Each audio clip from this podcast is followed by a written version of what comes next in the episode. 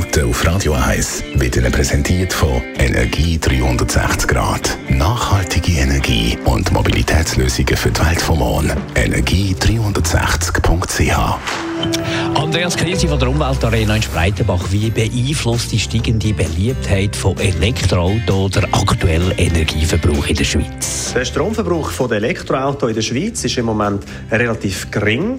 Einerseits fahren nur 3 bis 4 Prozent Elektroauto und Plug-in-Hybrid um und ihr Anteil am Gesamtstromverbrauch ist auch nur 0,6 Prozent. Aber da findet ja Wandel statt zur Elektromobilität. Wie sieht es dort aus? Der Einfluss von der Elektromobilität auf einen möglichen Strommangel in den kommenden Winter ist vernachlässigbar. Die aktuelle Zahl der Elektrofahrzeuge ist zu gering, um einen signifikanten Einfluss auf die Stromnachfrage zu haben.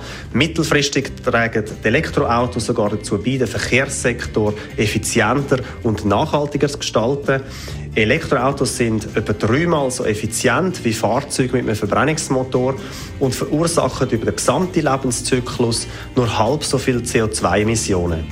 Weiter können sie mit 100% erneuerbarer Energie betrieben werden. Andreas Kresi, Frage noch einmal anders. Können Elektroautos in Zeiten von der rekordhohen Energiepreise tatsächlich zu einem erhöhten Strommangel beitragen? Nein, zwar wird erwartet, dass der Strombedarf für Elektrofahrzeuge bis 2035 steigen wird.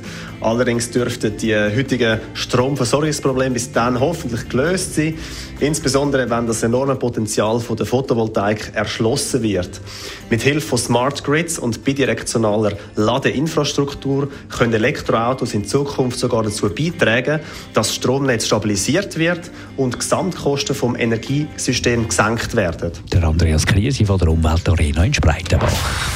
Die grünen Minuten auf Radio 1.